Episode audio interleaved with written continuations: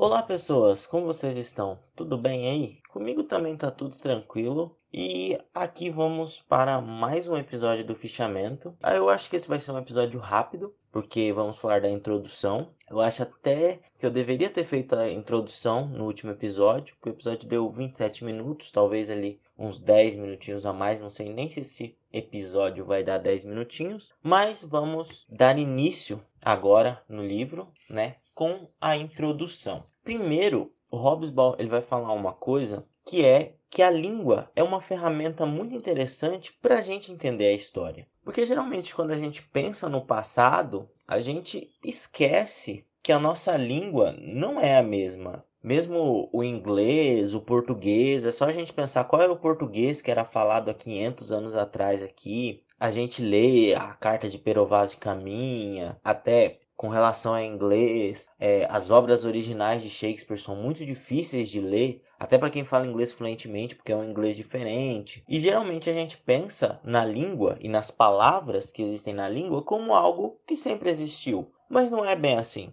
Então o Hobsbawm vai chamar a atenção inicialmente para as palavras que surgiram ou adquiriram um significado moderno nessa época de 1789 até 1848. E ele lista as principais palavras que é interessante para nossa discussão, porque já vai dar já vai dar um pouco da noção do que aconteceu nesse período. Essas palavras são indústria, industrial, fábrica, classe média, classe trabalhadora, capitalismo, socialismo, aristocracia, ferrovia, liberal, conservador, nacionalidade, cientista, engenheiro, proletariado, crise, para se referir a crises financeiras, utilitário, estatística, sociologia, jornalismo, ideologia, greve e pauperismo. Então, imagina um mundo onde essas palavras não existem, essas palavras que eu acabei de falar. E não é simplesmente que a palavra não existe. Não existia a ideia que tem por trás dessa palavra. Então, essa ideia que a gente tem de nacionalidade não existia. Essa ideia política de falar assim: ah, eu sou conservador, fulano é liberal, é, eu sou liberal, eu sou socialista,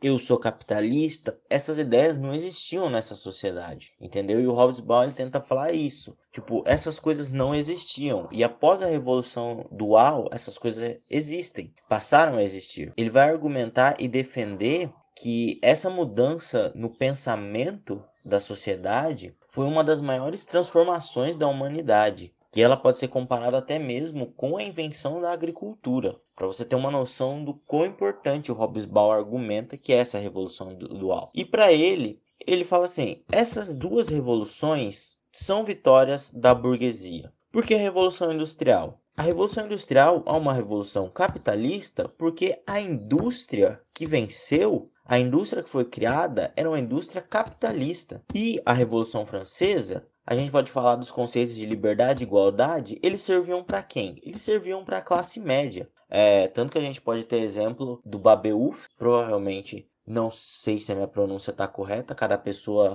fala de um jeito. O Babeuf, ele era um revolucionário, dito como o primeiro comunista, o primeiro revolucionário comunista, e ele lutava por uma igualdade efetiva, uma igualdade de fato, porque ele falava que é porque ele argumentava que aquela igualdade criada pela Revolução Francesa não era uma igualdade verdadeira. E a gente pode olhar hoje para a nossa sociedade. A gente tem a mesma liberdade, classe trabalhadora, do que um, uma pessoa rica, uma pessoa da classe alta, um milionário, entendeu? Um exemplo que eu sempre utilizo é você, trabalhador, que, por exemplo, sai do seu serviço e puxa do bolso um cigarro de maconha e sai usando na rua. É, você tem a liberdade para fazer isso? Dependendo do ramo que você trabalha, é, se o seu patrão descobrir isso, se a empresa que você trabalha descobrir isso, você vai continuar no seu emprego ou você vai ser demitido? Que jeito que a sociedade vai olhar para você? Agora, se por exemplo você é um bilionário como o Elon Musk e puxa um cigarro gigante ao vivo na televisão, simplesmente fuma, alguém vai falar alguma coisa? Entendeu? São duas medidas numa mesma sociedade. A questão da igualdade também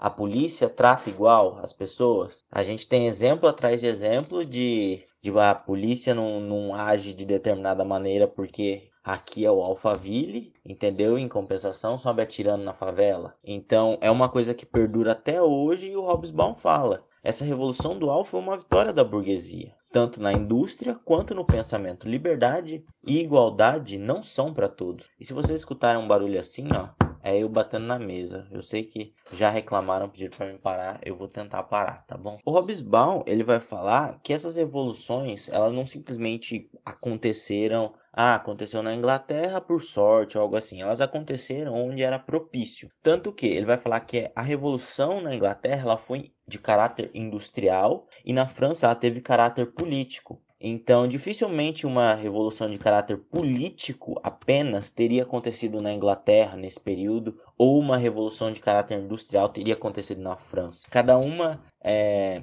cada uma possuía suas próprias características do porquê aconteceram ali. E ele vai falar: se a gente for falar exatamente o porquê aconteceu na Inglaterra, o porquê aconteceu na França, a gente teria que voltar muito muito, voltar lá no século XI, Idade Média, e ele falou, esse não é o objetivo do livro, voltar e falar assim, ó, vamos explicar o porquê aconteceu. Então ele vai falar assim, se você está procurando um livro que vai falar assim, desde o começo, a Revolução Francesa aconteceu por causa disso, disso, disso, disso, e argumentar tudo que aconteceu lá atrás, esse não é o livro. Ele não vai falar como a gente chegou até a Revolução Francesa. Ele vai explicar quais foram os fatores que levaram à Revolução Francesa e ponto. Ele não vai explicar como esses fatores chegaram até aquele momento. O livro é uma história regional. Então ele vai falar principalmente sobre a França e a Inglaterra. E você pode argumentar: ah, mas essa revolução dual ela influenciou o mundo inteiro e proporcionou à Europa a oportunidade de conquistar todo o globo. Sim, mas o interesse, mas o interesse do livro é nessa história regional nesse primeiro momento. Aí nos próximos livros, como a Era do Capital, é, e a Era dos Impérios, o Hobsbawm vai falar um pouco mais desses desdobramentos. Mas mesmo o Hobsbawm falando que a Revolução Dual foi um triunfo da burguesia liberal, ele vai falar que ela não triunfou sozinha não foi uma vitória única dela. Porque o sucesso dessa revolução da burguesia